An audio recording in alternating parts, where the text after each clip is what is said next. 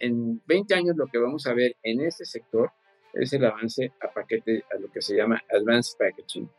Y podemos ser parte de ese movimiento. Ahora, para México, para la frontera, pues todo esto es increíble porque imagínate surtir tú de lo que se necesita de chips a toda la industria del norte y de México desde estas plantas. O sea, no tienes que, que pagar de alguna manera el que se hagan en Asia y el flete y que venga, etcétera, sino lo estás haciendo aquí.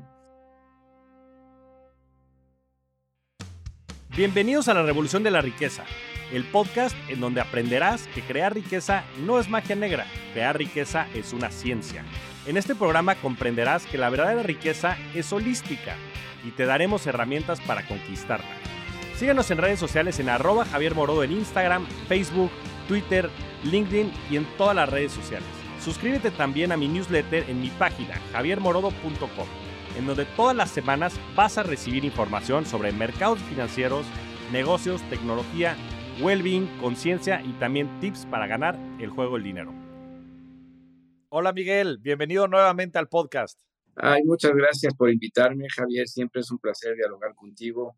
Temas de actualidad, temas que están en la mente de todos nosotros y que a veces preocupan y a veces alivian. Me da mucho gusto. Sí, a veces generan optimismo también. Vamos a hablar de todo eso y para mí siempre es fascinante platicar contigo, Miguel, de verdad. Siempre aprendo nuevas cosas y además son de los episodios favoritos también ya del podcast. Ya estás en, en el podio de los más invitados con este tercer podcast que nos acompañas y como siempre te agradezco muchísimo, muchísimo el tiempo, pero queríamos empezar por platicar. En el último episodio habíamos platicado de la desdolarización, pues de estos bloques que se están armando, pues tanto en Occidente como Oriente, y que creo que cada vez más se manifiestan. Pareciera que tienes una bola de cristal en muchos sentidos. Ahora, pues no nada más con el conflicto bélico entre Ucrania y Rusia, sino también ahora en Medio Oriente. No, yo creo que cada vez hay más destellos de esta polarización. Y simplemente me gustaría retomar la conversación de manera muy breve para que nos expliques qué está pasando en el contexto macro y en toda la, la parte geopolítica, que creo que eres de las personas que más conoce ese entorno. Sí, gracias Javier, claro que sí. Pues vivimos un, un entorno difícil, por más uh, sencillo que lo pongamos, se ha complicado. Eh, realmente lo que está pasando eh, de nuevo desde que hablamos, pues es ahora un, conflicto en Israel y en Gaza que trae al mundo de cabeza y que eh, sin duda significa una amenaza, un verdadero peligro de que la situación se escale y que pues tengamos ahora un foco de tensión, un foco de guerra en el Medio Oriente, con consecuencias muy complicadas para, para todos, sobre todo porque, pues, como tú habrás podido observar, hay realineamientos muy claros, entonces hay posicionamientos. Eh, los, los países del Golfo están en una encrucijada entre su posición frente a Palestina, sus, sus esfuerzos, en el caso de Arabia Saudita, para lograr un acuerdo eh, de normalización de relaciones con Israel, que pues fue desviado, fue totalmente este, puesto en el archivo cuando estalló el conflicto en Gaza. Entonces, todo esto nos lleva pues a una reflexión muy seria sobre qué va a pasar en el mundo y, y se reafirma una vez más el hecho de que se está dividiendo el planeta pues en, en bloques muy, muy eh, identificados, ¿no? Pues por una parte eh, Rusia y China, Irán ahora jugando un papel eh, pues político importante, aunque no están actualmente sumidos en la diplomacia del conflicto de Israel y Gaza. Eso le ha tocado y le corresponde a Estados Unidos. Estados Unidos, pues aparentemente es por lo, por lo pronto el único actor eh, con credenciales diplomáticas como para moderar eh, o catalizar el proyecto, ¿no? Y, lo vimos porque empezaron los americanos muy, muy eh, definidos en términos de que pues calificaron el, el, el, origen del conflicto como una responsabilidad muy directa de Hamas y eh, ahora están tomando una actitud más moderada desde Blinken a Biden de decir sí, sí, pero pues hay que, hay que restringir las sanciones bélicas, no podemos este, de alguna manera dejar que esto se escale y va a crear pues un problema económico, un problema político. Recordemos que el Golfo y la zona del Medio Oriente es donde está pues, gran parte de los recursos energéticos, gran parte de los recursos financieros, y eso, eso pues nos va a afectar. Eh, en determinado momento, lo que queremos todos es que se privilegie la negociación, ya es Ucrania eh, en una guerra con Rusia, ya es eh, Israel en, un, en una escalada muy fuerte en Gaza como respuesta a lo que ellos mismos sufrieron, y, y, el mundo pues apuntando con el dedo que si fue uno, que si fue el otro, pero la verdad es que la situación se está complicando y la economía lo va a reflejar, ¿no? las, los, los equities, el oro, todos van a sufrir si empezamos a ver una escalada en la guerra, ¿no? Y para México es vital, para México, pues, en este entorno eh, hay que buscar oportunidades, hay que buscar de alguna manera salidas, porque eh, el mundo se está, se está haciendo cada vez más complicado para navegar. Ya, pues sí, y, creo que pues por muchos eh, vectores, pues es un tema pues en, donde estamos entrando en un marco bélico que tal vez no hubiéramos ni siquiera considerado, ¿no? Y por otro lado también está toda la parte de, China y Taiwán, Mm, que, va mucho al caso de lo que estaremos hablando hacia adelante sobre los microchips y yo creo que muchas de las oportunidades que pueden salir en, México específicamente. Pero, pero bueno, ¿nos podrías platicar un poquito de ese, mm, de ese potencial conflicto bélico que existe también en China, Taiwán, que creo que es otro de los vectores que a veces no tenemos tan presentes de, riesgo? Sí, eh, realmente el, mar del sur de China es también un, punto eh, crítico en este momento en las relaciones internacionales. Eh, ha habido pues acciones eh, de alguna manera agresivas de, de, China y, los, y respuesta de los americanos en ese sentido.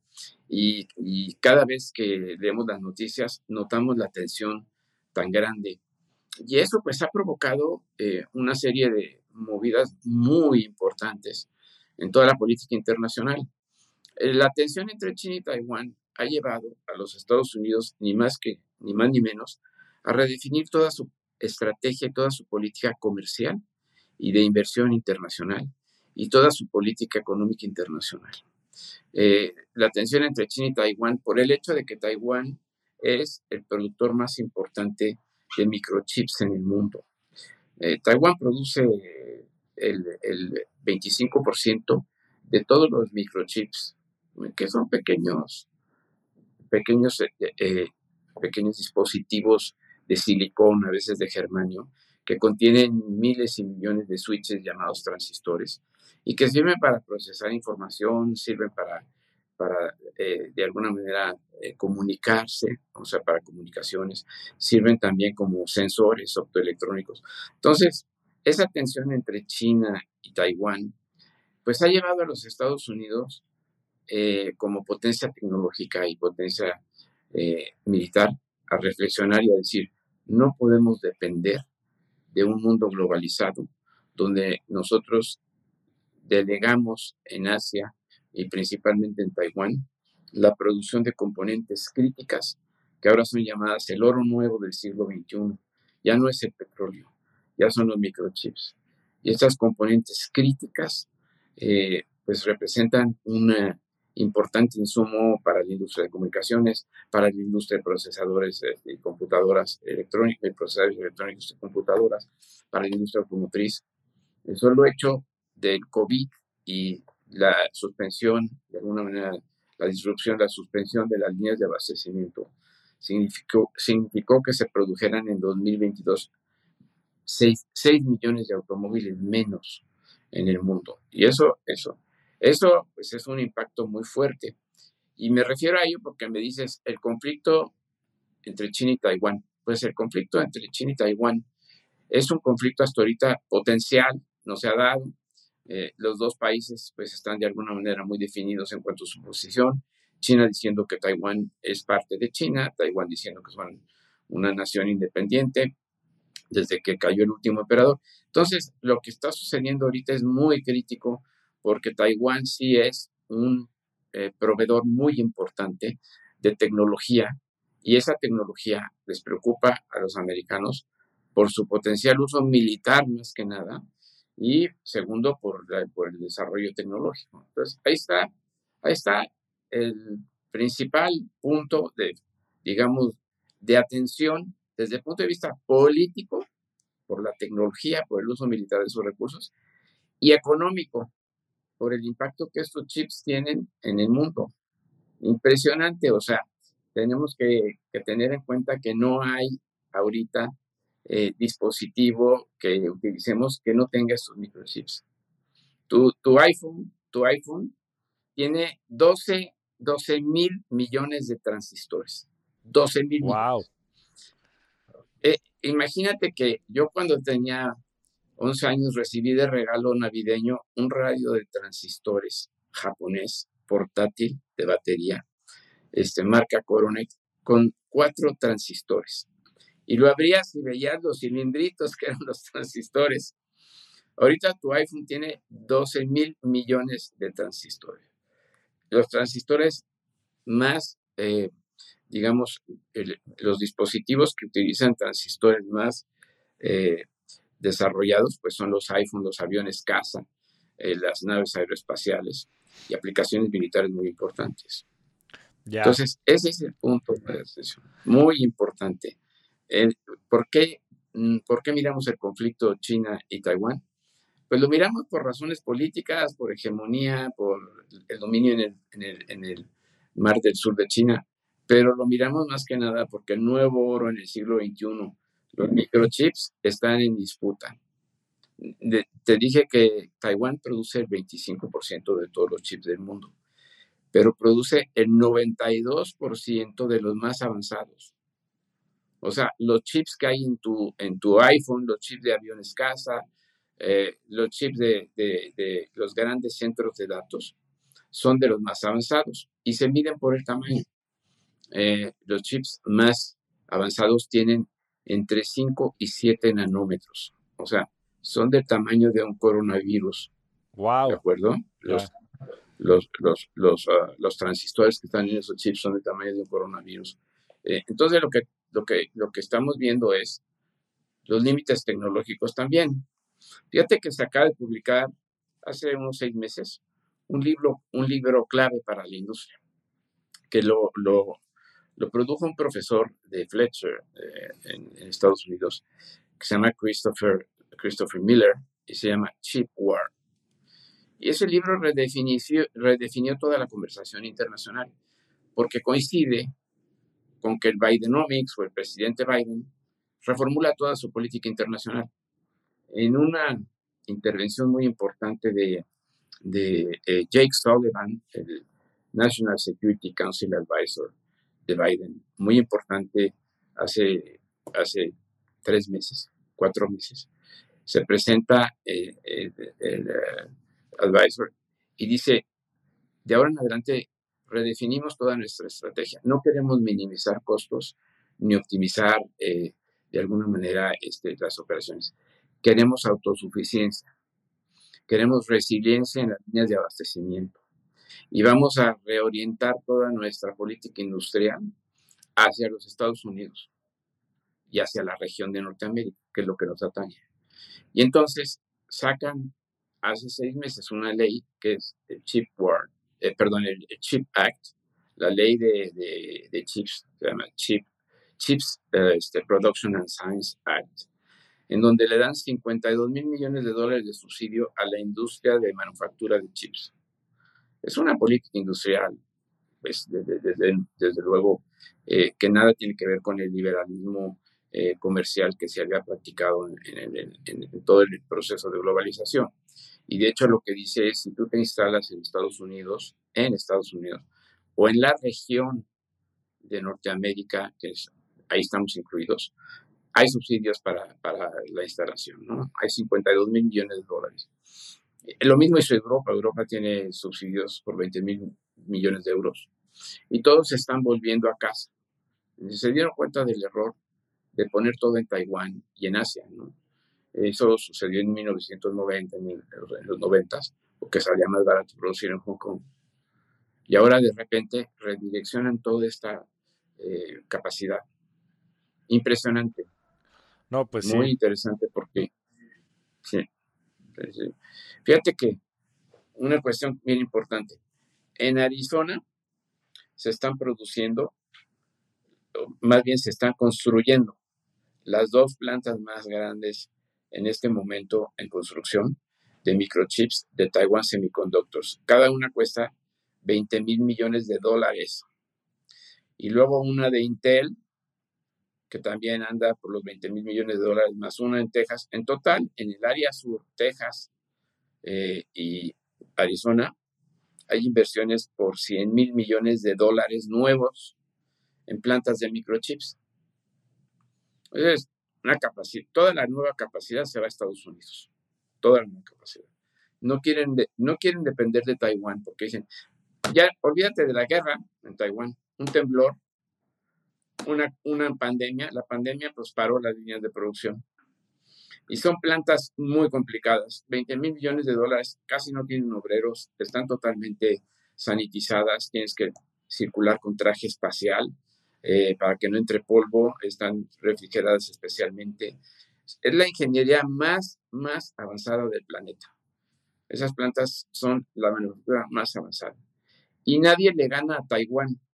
Nadie. O sea, las plantas de Taiwán este, son las más avanzadas, las, las que producen con mayor eficiencia y, estratégicamente muy eh, vulnerables, eh, porque te digo, 25% de la producción está ahí, pero además de eso, utilizan unas máquinas para los chips más modernos, más avanzados, que solo se hacen en un país, se hacen en Holanda en una empresa que es la empresa que más vale, la empresa tecnológica que más vale en Europa, que es ASML. Es una empresa holandesa que hace las máquinas para hacer chips con un sistema denominado luz ultravioleta extrema, que no las adquieren más que tres empresas en el mundo. este, Samsung, Taiwan Semiconductors y, e Intel. Y esas tres esas tres empresas son dueños del 25%. Y han prohibido la exportación a China de todas esas máquinas. O sea, China está ahorita en un entredicho porque le cortaron todos los abastecimientos de máquinas para hacer chips. Y China, a su vez, está, está de alguna manera respondiendo y suspendió las exportaciones al mundo occidental de germanio, de gallium y de, y de grafito. Entonces, China China detenta el 70% del mercado de los materiales e insumos básicos para hacer chips. imagínate en dónde estamos. Imagínate en dónde estamos, ¿no? Uno de cal por las de arena. No, pues está, está, impresionante y gracias por, por ilustrar también esta foto, ¿no? Tan compleja, pues, de, de, todo el tema político a nivel global y de todo lo que está también en juego, ¿no? Como dices, el poder de tener la producción del, oro moderno, ¿no? En el tema de los, de los microchips. ¿Cuánto tiempo le tomaría a Estados Unidos reemplazar la capacidad instalada de Taiwán con estos esfuerzos que están haciendo? Eh, esa es una muy buena pregunta. Es muy buena pregunta porque va a tomar tiempo. Y, de alguna manera, eh, los americanos, yo creo que subestimaron el esfuerzo de relocalizar las plantas. Entonces, de repente empezaron a atacar y pues no, contaban con la respuesta china, que es también suspender las exportaciones de materiales básicos para la industria. Las, las máquinas que se producen para hacer estos eh, chips avanzados, pues se producían, se producen básicamente, como te digo, las más avanzadas en Holanda y en Japón y en Corea del Sur. Y no hay en este momento capacidad de, estas industrias para aumentar significativamente la producción de las máquinas, los lentes, este, todos los lentes especiales que hay. Por ejemplo, fíjate, la máquina para hacer los más avanzados chips tiene un lente de size, tiene 800 proveedores, por lo cual es difícil entrar y copiársela, no, eso no se puede. Pero tiene un lente size para, para el espejo, para, tiene, tiene un espejo tan plano que si tú hicieras ese espejo del tamaño de Estados Unidos, verías este, montículos nada más de un milímetro, o sea, de un milímetro de todo ese, toda esa superficie. Entonces, eh, las máquinas tardan tiempo y están ya programadas. Entonces, esto va a tomar entre 5 y 10 años. 5 si se acelera mucho.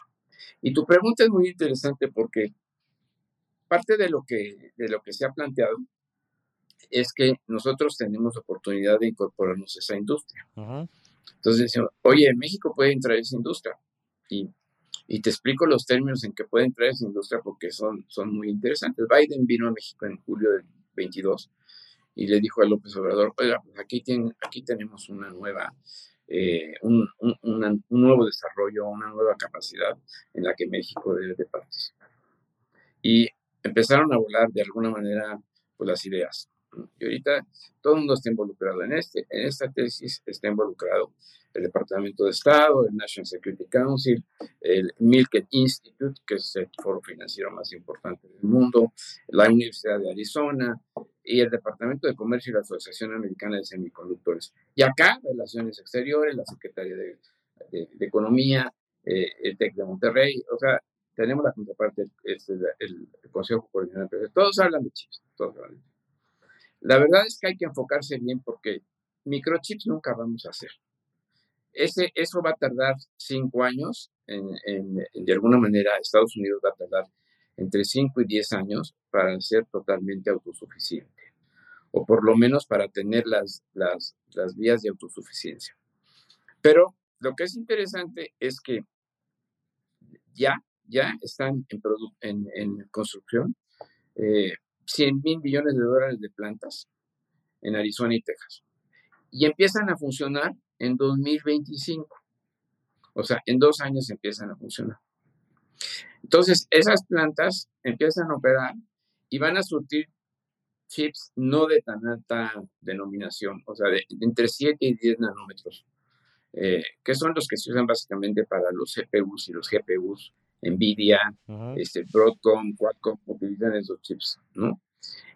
Y esos, esos chips empiezan a producirse en estas plantas que no son americanas todas, o sea, hay de Taiwan Semiconductors, hay de Samsung, y la única empresa integrada que hace todo, tanto manufactura de chips como ensamblaje, es Intel, que viene de Fairchild. ¿Te acuerdas de Fairchild Semiconductors? La historia es muy interesante. Pero lo que, lo que está pasando es que van a empezar a producir estas plantas y derivan un mercado muy importante que está atado a estas plantas. O sea, en todo el Asia existe lo que se llama producción de chips, pero la cadena de valor tiene tres pasos. El diseño, el diseño de los chips que se hace eh, pues con, software especial computarizado se hace básicamente en Estados Unidos. El 70 y 80% del diseño lo hacen Apple, Nvidia, Broadcom, Qualcomm. Ellos diseñan los, chips, hacen los grandes planos, ¿verdad? Y luego esos se imprimen y luego por litografía se van haciendo chiquitos, chiquitos, chiquitos a través de espejos y lentes. Entonces se hacen, se miniaturizan. Y en 1900, eh, en 1947, cuando se descubre el transistor, se funda una empresa, Shockley Electronics, y de, Shockley se pasa a, a Fairchild. Y ahí estaba Gordon Moore, el que, que, fundó después Intel, ¿no? fundó, después fue de los fundadores de Intel con Bob Noyce. ellos, ellos se salieron de Shockley, le llaman los ocho traidores, porque se pusieron de acuerdo ocho y se fundaron Silicon Valley. Y luego de ahí Bob Noyce y Gordon Moore fundaron Intel. Efectivamente, y fíjate lo que pasó, que cuando fundan Intel, Gordon Moore pronuncia su ley empírica de la industria, que es el número de transistores que caben en una unidad, en un área eh, determinada se va a doblar año con año. Y eso ha pasado. Entonces, es, es exponencial, 2 a la n, ¿no? Pero en este momento ya la ley física ya no los deja llegar más allá. Ya los de 5 nanómetros y 3 nanómetros, pues son casi nivel atómico ya, son del tamaño de un virus. Y eso muestra los límites de la industria. Y ahí viene la gran oportunidad de México, fíjate, porque los desarrollos futuros ya no se van a dar en la miniaturización de, los chips. Se van a dar en el empaque, en lo que se llama el, el montaje, pruebas y embalaje. O sea, todo lo que es MP, montaje, pruebas y embalaje. Entonces, te voy a poner un ejemplo. Este, Taiwan Semiconductors hace los chips y luego Foxconn, la famosa compañía china, los ensambla en un iPhone. O sea, ellos tienen los substratos, las tabletas, ponen los chips, les ponen las conexiones, las patitas que cada vez son más sofisticadas, ¿no? Ya en vez de patitas ya son una especie de valeros y los montan y los montan en el marco y entonces hacen el iPhone. Y así se hacen todas las componentes. Se, después, todas las plantas de chips derivan un mercado de todo lo que es montaje, pruebas y embalaje. Entonces, esta es la gran oportunidad de México. México nunca va a hacer chips. De los pasos de, de, los pasos que te decía de la cadena de valor, son el diseño que lo hacen los americanos, la manufactura, que básicamente de chips, que básicamente está en Asia. Estados Unidos solía producir en 1990 40% de los chips. Ahorita solo el 11%. Están, están llegando al 10%. Wow. Todo está en Asia. Entonces, en Asia se ha desarrollado una industria subsidiaria a la de manufactura de chips que se llama ATP, ¿no? Assembly, Testing and, um, Packaging, que es en, en español es este, eh, lo, lo, lo, que se llama MP, montaje, montaje, pruebas y embalaje. Esta industria MP es, es interesante porque, mira, hay la industria, el mercado de chips en el mundo son 600 billones de dólares en, este, en el año pasado, ¿no? Es la mitad del PIB de México en la industria de, de, los, de los chips en el mundo, ¿no? Y la industria, el último paso de la cadena es este de MP, o sea, viene el diseño, luego viene la manufactura de chip y luego viene todo el montaje, pruebas y embalaje. Y estas plantas el mercado es de 50 millones de dólares. Va a subir a 65 de aquí a 2028. Entonces hay una relación como del 10%, el 8%. O sea, el MP es el 8% de todo el mercado de chips.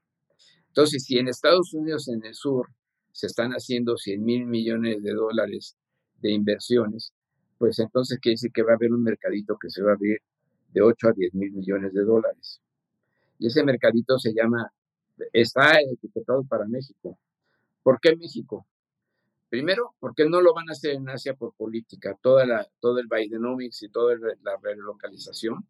Dice, no, ya no quiero depender de Asia. Tráetelo para acá. Me lo surtes acá. Segundo, tiene que estar cerca. Ni modo que lo hagan en Brasil. O sea, ¿cómo vas a estar cruzando tú los chips hasta Brasil y luego los montas y los haces el embalaje y los No, no, no, no. Tiene que ser a, a 9 a, a 8 horas de la planta.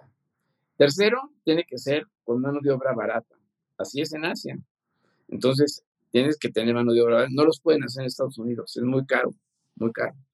Entonces, la etiqueta parece decir México, México, México, ¿no? Y el Milken Institute hizo estudios muy interesantes y Christopher Miller y David Talbot, de, de David de Milken y Christopher el de, el de Chipware, eh, pues sacaron un artículo en Foreign Affairs que dice la gran oportunidad de México en montaje, pruebas y embalaje hace un mes.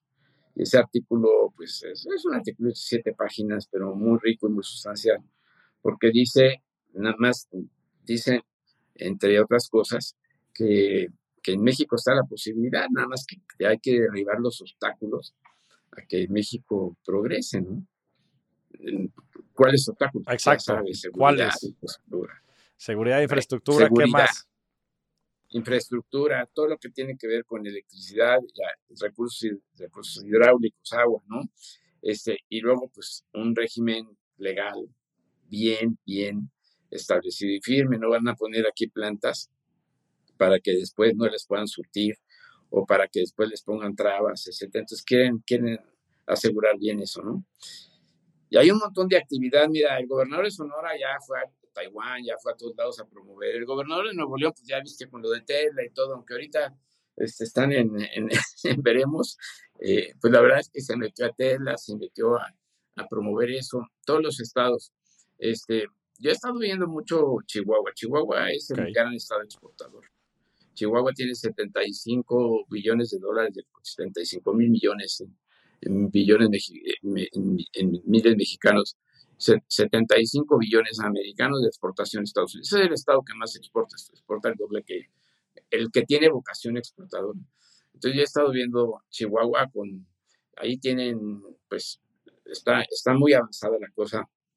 Hay una, hay una secretaria ahí de desarrollo, eh, este, María Angélica Granados, que ha impulsado mucho esta industria. Tiene gente muy buena, ahí Ulises Fernández, Fernando Alba, son gente que ha estado muy metida en el sector y que ya están viendo posibles sitios para esto, ¿me entiendes? Y ahí está la oportunidad en México. La, guerra, en, paradójicamente, la tensión en, China, Taiwán, la guerra en, en Ucrania, la potencial, el potencial conflicto en Israel y Gaza, pues está reorientando muchos de los flujos de comercio e inversión a la región. No van a querer depender eh, mucho los Estados Unidos, eh, incluso Canadá, de insumos de Asia. Eh, es, es, una pena porque en la globalización se hacía muy eficiente y estábamos todos muy tranquilos, pero la realidad es que eso nos puede beneficiar. Ahora, tú decías tiempos. Mira, si se van a tardar 5 a 10 años en poner esas plantas, el problema para nosotros es que las que ya están 100 mil millones de dólares empiezan a funcionar en 2025. ¿Y qué va a pasar en 2025? Pues hombre, este, ¿dónde, ¿de dónde van a surtir? ¿No? Lo que es el, lo, lo, lo, que es el, este, el, montaje las pruebas y el embalaje, ¿de dónde lo van a surtir? Entonces, México tiene 24 meses para moverse rápido, muy rápido. Y eso significa rutas críticas muy claras. Hay un, romp, hay, hay un rompe, este, eh, un rompimiento. Eh, fíjate que este, un aguas muy importante, que es que se acaba de decretar los estímulos, se acaban de decretar los estímulos fiscales para el nearshoring. Es una cosa que es muy importante porque este gobierno saca hace 15 días un decreto de estímulos muy importantes para el nearshoring. Y vienen estímulos muy importantes, viene depreciación acelerada del 76% para todas estas plantas que se establezcan en México de EMP. Es, es muy importante hay una gran equivocación en la manera que sacaron el decreto, porque ligan los incentivos a las empresas exportadoras. Y eso está prohibido por las reglas de la OMC y por el TEMEC. Van a tener que cambiarlo y quitarlo de empresas. Es como el Chips Act. El Chips Act nunca dice que, que están reorientando todo para exportar sus chips. Dicen, pues eso son para producción interna. Este, pero ese decreto es bien importante porque es un parteaguas en todo esto. Quiere decir que eh, México se convierte en un sitio muy competitivo para que vengan las empresas que ahorita están en Asia. ¿Sabes cuánto de la producción, o sea, de las empresas de, MP este, están en Estados Unidos de todo el total que hay en el mundo? El 5%. Sí, sí, pues hace sentido, porque dices es muy caro este, hacer ese proceso ahí, ¿no? Con lo que tienes en otros lugares. Sí. Y, y el 95% está está en Asia. Ya. No, y son estas empresas grandes, ¿no? Foxconn y demás, ¿no? Que es lo que, pues, podríamos visibilizar, eh, se vendrían a instalar aquí a, México, ¿no? Eh, mira, ya hay empresas que están instaladas en México por el sector automotriz. Foxconn ya está en México, ya está en Chihuahua. Pegatron está en Chihuahua, ¿no? Este, eh, está en Chihuahua. Pero nos faltan las grandes, nos faltan, por ejemplo, Anchor, que es la empresa más, de las más grandes, tiene 30 mil empleados, y, sus oficinas están en Phoenix. Entonces, este, créeme que en dos años vas a estar oyendo de una planta de Anchor en Chihuahua o en el norte de México. Este, todos los estados del norte pues están muy, muy eh, activos por promover esto. Eh, todos tienen ventajas competitivas pero Chihuahua pues ya tiene las empresas ahí.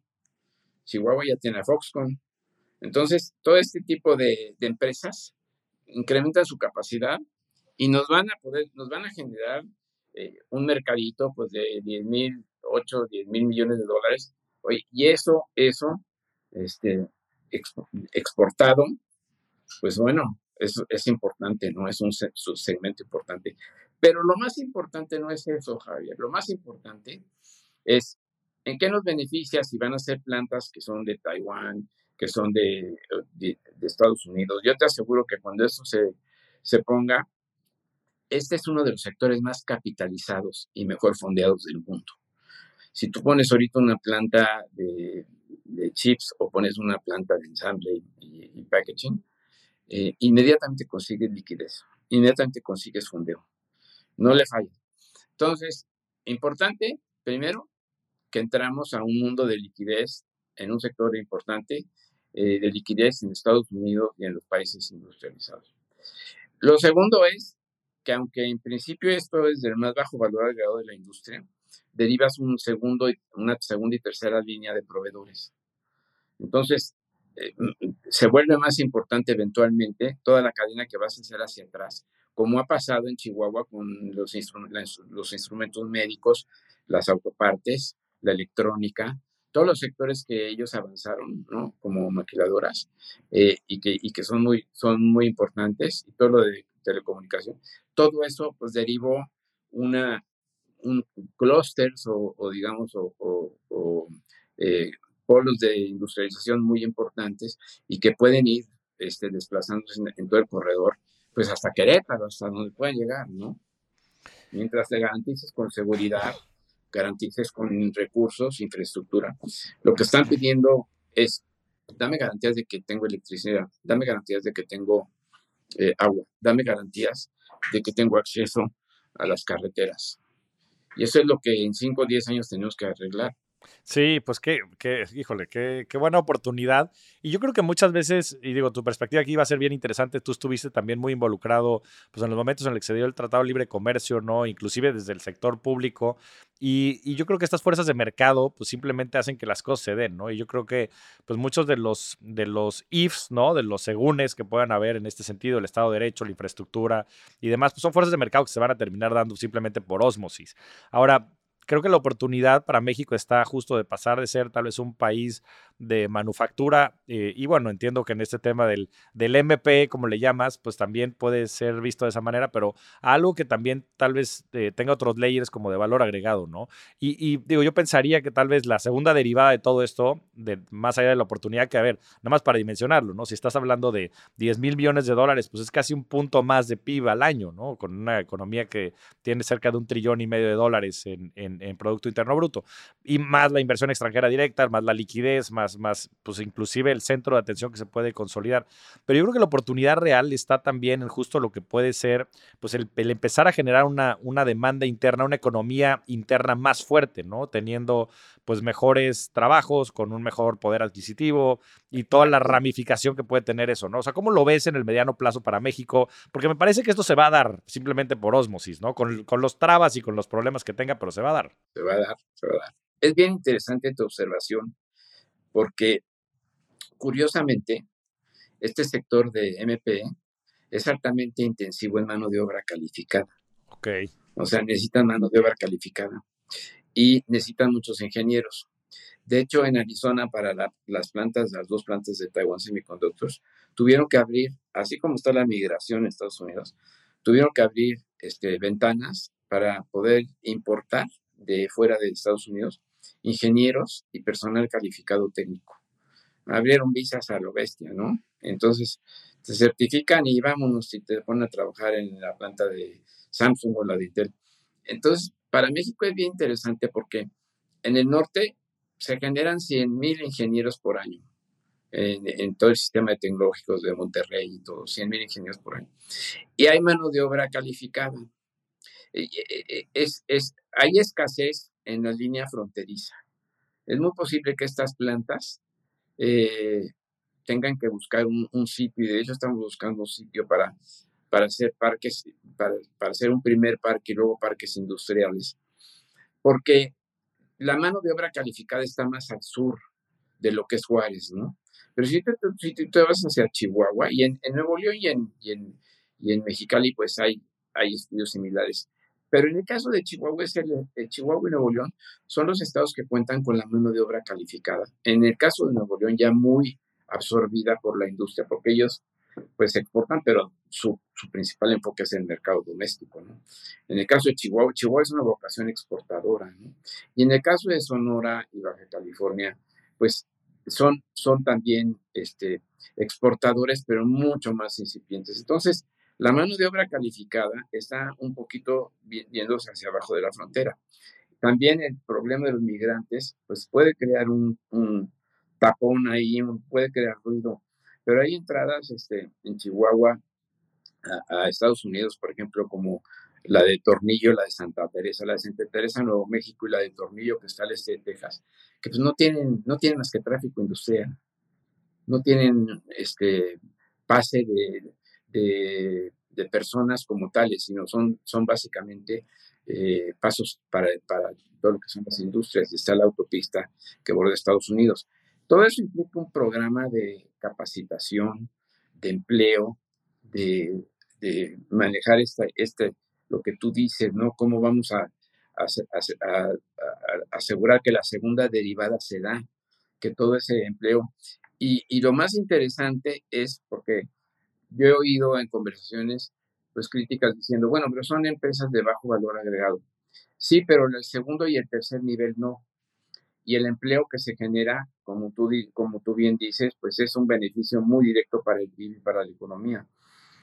La otra cuestión también muy importante, pues tiene que ver con el hecho de que en, todas estas industrias, pues estamos de alguna manera eh, creando polos de desarrollo ya complementarios de lo que ya hay. O sea, ya hay automotriz, ya hay electrónica, ya hay telecomunicaciones, todos, ya hay instrumentaciones médicas que absorben los productos de estas manufactureras de chips. Entonces es un flujo en donde tú de, verdad, en términos imaginarios, estás corriendo la aduana hasta 600 o 500 kilómetros abajo, porque todo el flujo de materiales que se da ahí de vuelta es muy importante, como si fuera una región industrial, ¿no? Y sí hay un problema. De hecho, las autoridades de estatales, estatales, en los cuatro, en los cuatro estados que están viendo esto con más, ah, con lupa, con, con más detenimiento, en todos los casos, pues están enfocándose mucho a desarrollo regional, todo lo que es infraestructura de carreteras, todo lo que es este, eh, electricidad, que tenemos ahí un problema de generación, todo lo que es este, eh, agua. Entonces, todo eso, esos son programas que se van a dar, pero también van a tardar 5 o 10 años en empezar a, tener respuesta. Y las plantas están ahí en, en año y medio.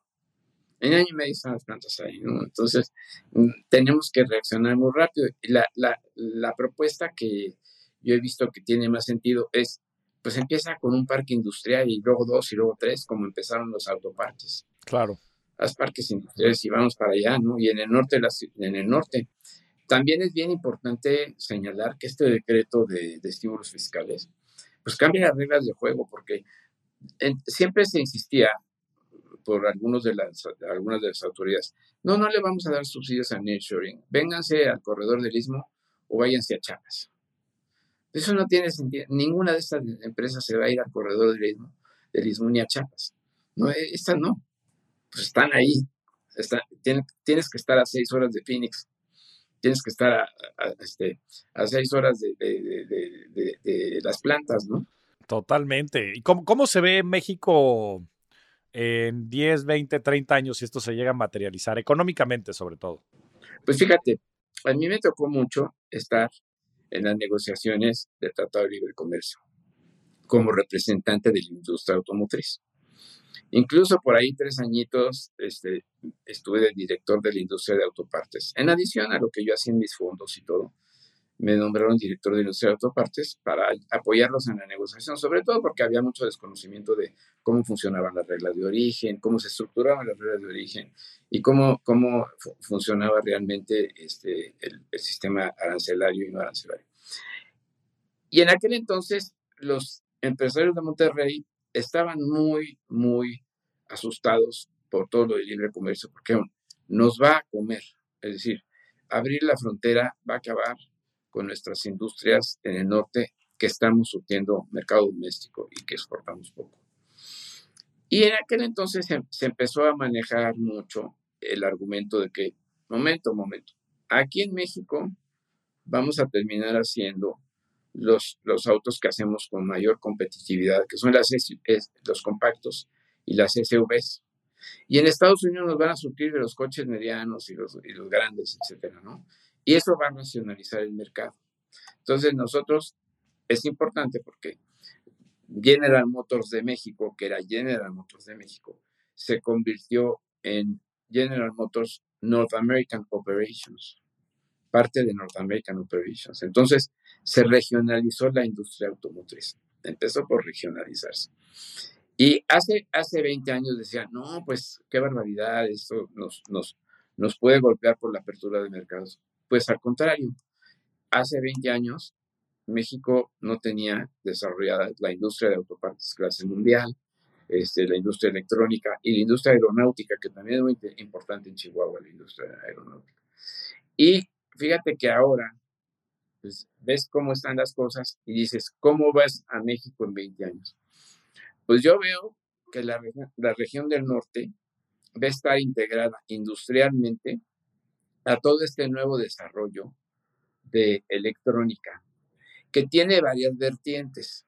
Acaba el presidente Biden de poner un decreto muy restrictivo que prohíbe a los americanos y sus amigos, sus aliados, exportar a China todo lo que tenga que ver con inteligencia artificial, todo lo que tenga que ver con con eh, eh, quantum computing, o sea, con computación quantum, y todo lo que tenga que ver con producción de microchips.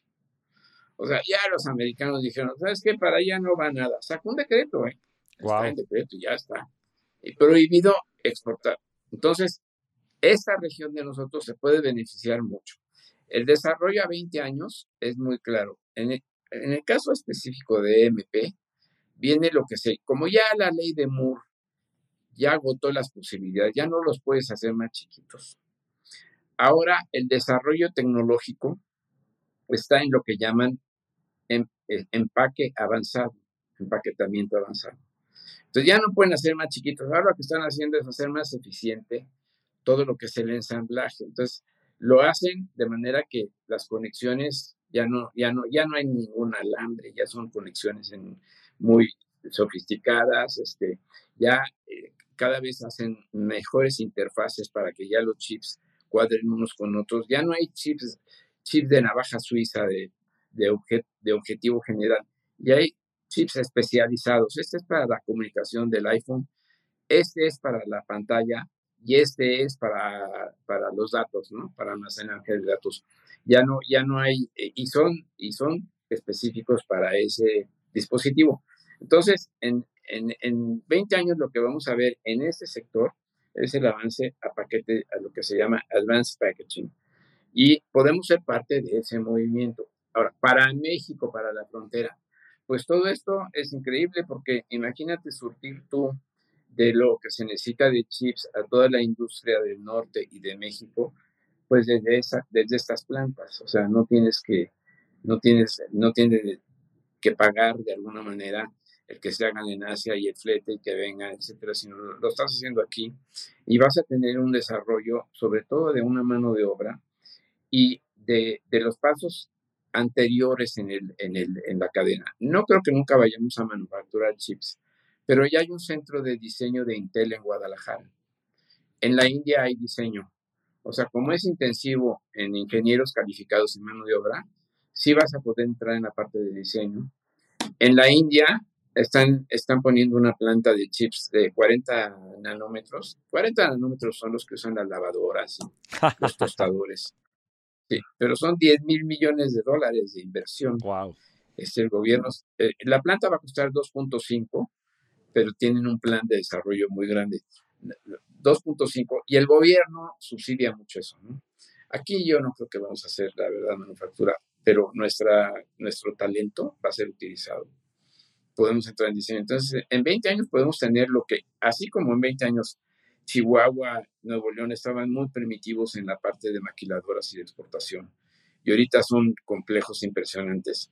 En 20 años vamos a tener nuevos desarrollos en todas estas nuevas áreas de inteligencia artificial, centros de datos, todo lo que tiene que ver con, incluso eh, yo creo que en 20 años ya vamos a estar utilizando computadoras quantum Sí, pues mira, este, qué impresionante. Me quedo con, con lo que nos platicaste acerca del, del, radio de transistores, ¿no? Que tenía cuatro y este ahora tiene 12 mil millones, ¿no? Este iPhone que tengo aquí en la mano. Impresionante pues lo que ha pasado pues, en las últimas décadas. Y, y no nada más eso, como bien mencionas, pues mucho de lo que ha sucedido también en México, en este corredor industrial que se ha generado en estas distintas industrias, en la automotriz y demás, pues hoy tienes a empresas como Nemac, que si, si bien entiendo, pues produce cerca del 70% de las cabezas de motores de todas las armadoras del mundo, ¿no? Entonces, lo que potencialmente podría representar esto es impresionante. Y yo creo que pues como todas las oportunidades que se están ahora asomando, ¿no? Con el tema nearshoring, con el tema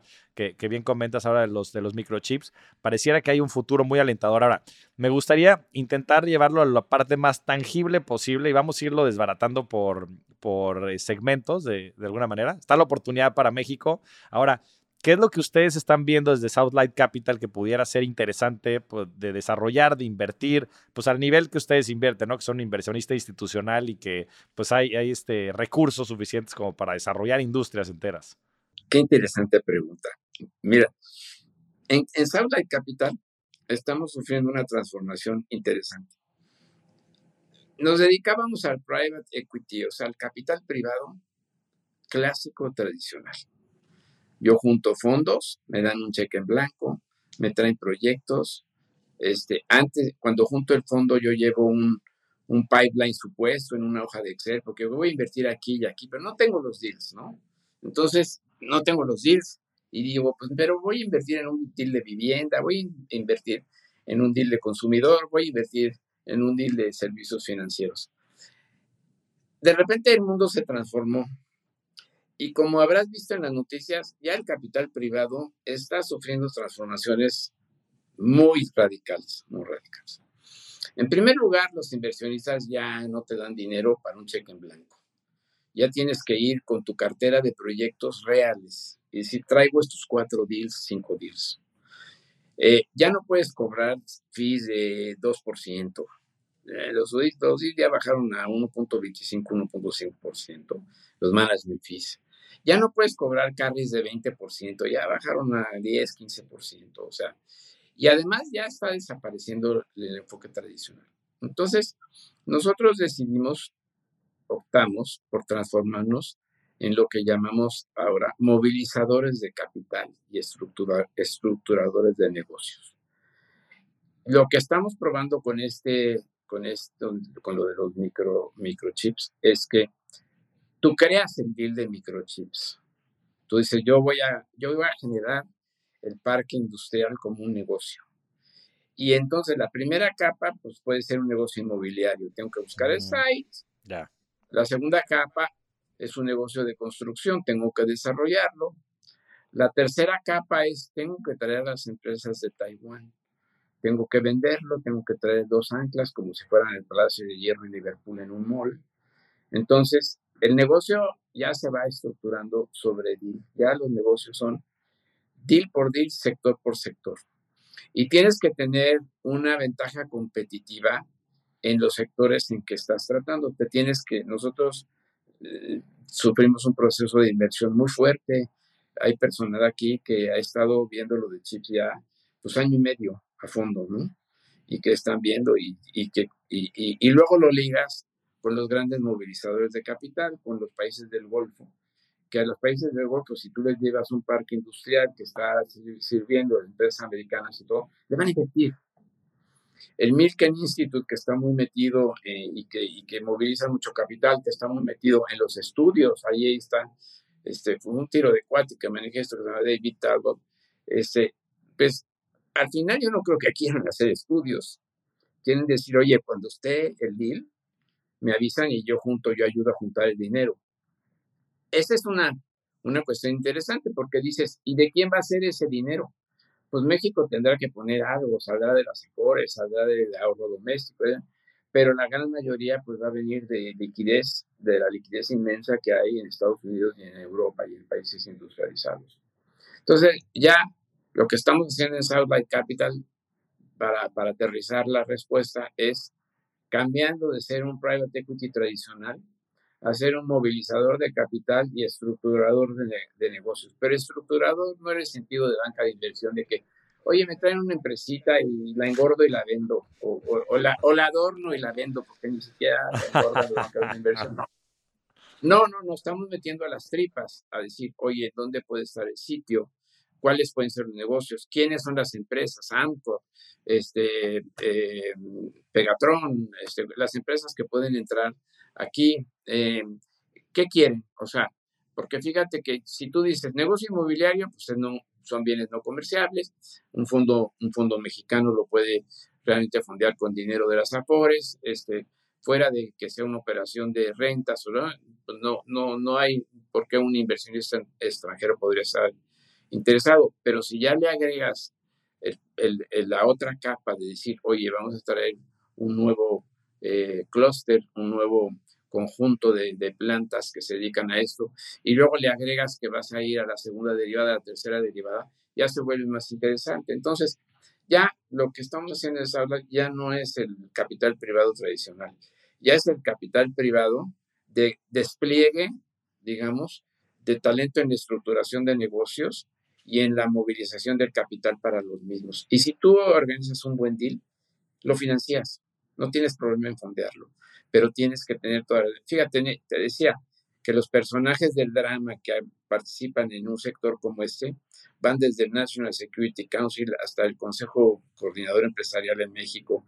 metiéndose en todas las... las, y, y, la verdad es que no tienen mucho que decir, al final es un negocio que va a ser pues un parque industrial o un clúster de parques industriales.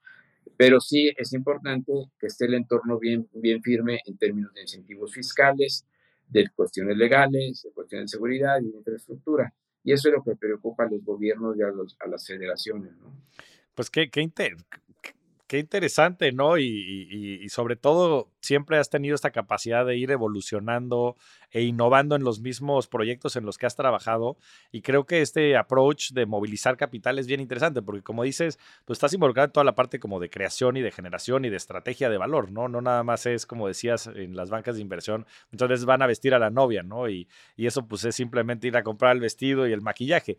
Aquí es toda la formación de la novia, ¿no? Y eso tiene que ver, pues, en, redes muy complejas, desde como dices, el ecosistema y todas estas eh, asociaciones que hay locales e internacionales que requieren especializaciones muy eh, particulares todas estas, eh, inclusive jugadores institucionales que pudieran ofrecer esta liquidez, pues estos mismos participantes que están en Asia y en otros lugares. Sé que ustedes han trabajado muchísimo, pues en, muchos lugares, ¿no? En, en Dubái, en otros lugares, justo como, como centros de contactos de muchos de estas facilitaciones, tanto del lado de proveedores como del lado de, inversionistas. Y, y, pues verdaderamente, pues creo que estás en tu mero, en tu mero mole, Miguel, porque es bien complicado y complejo el poder tener todos estos aristas para ver la oportunidad, pero nada más verla, sino poderla también un poco orquestar y que se termine manifestando. Entonces, este, me parece que, vas a, auguro, auguro mucho éxito en este, en este proyecto. Pues ya, ya la platicaremos, Javier. Tú, eh, me, encanta platicar contigo porque tú, estás muy sensibilizado de todo lo que está pasando en muchos sectores, además de la economía de negocios, de la política, de, de la geopolítica. Y, creo que es, es, muy interesante conocer tus puntos de vista y cómo, cómo lo están viendo ustedes que pues entrevistan a todos, a todos los principales actores en esto, ¿no? Eh, y yo, yo te agradezco la oportunidad, realmente disfruto mucho esto y veremos, yo te, te, te, mantendré informado y al tanto porque creo que vamos a ver desarrollos muy importantes en esto. Buenísimo, Miguel. Dos preguntitas más. Una es, para alguien, que, para alguien de pie, ¿no? Pues estos son inversionistas probablemente institucionales grandes que van a estar entrando a estos proyectos. Pero pues por ahí me ha dicho tu hijo, el querido Cometa, que le mandamos siempre un fuerte abrazo. Siempre me ha traído con este tema de los microchips ya de tiempo atrás y, y nada de lo que digamos aquí es una recomendación de inversión, no estamos capacitados para hacerlo, pero de tiempo atrás me dijo de esta empresa holandesa de ASML, me dijo, ese es el futuro, hay que invertir ahí.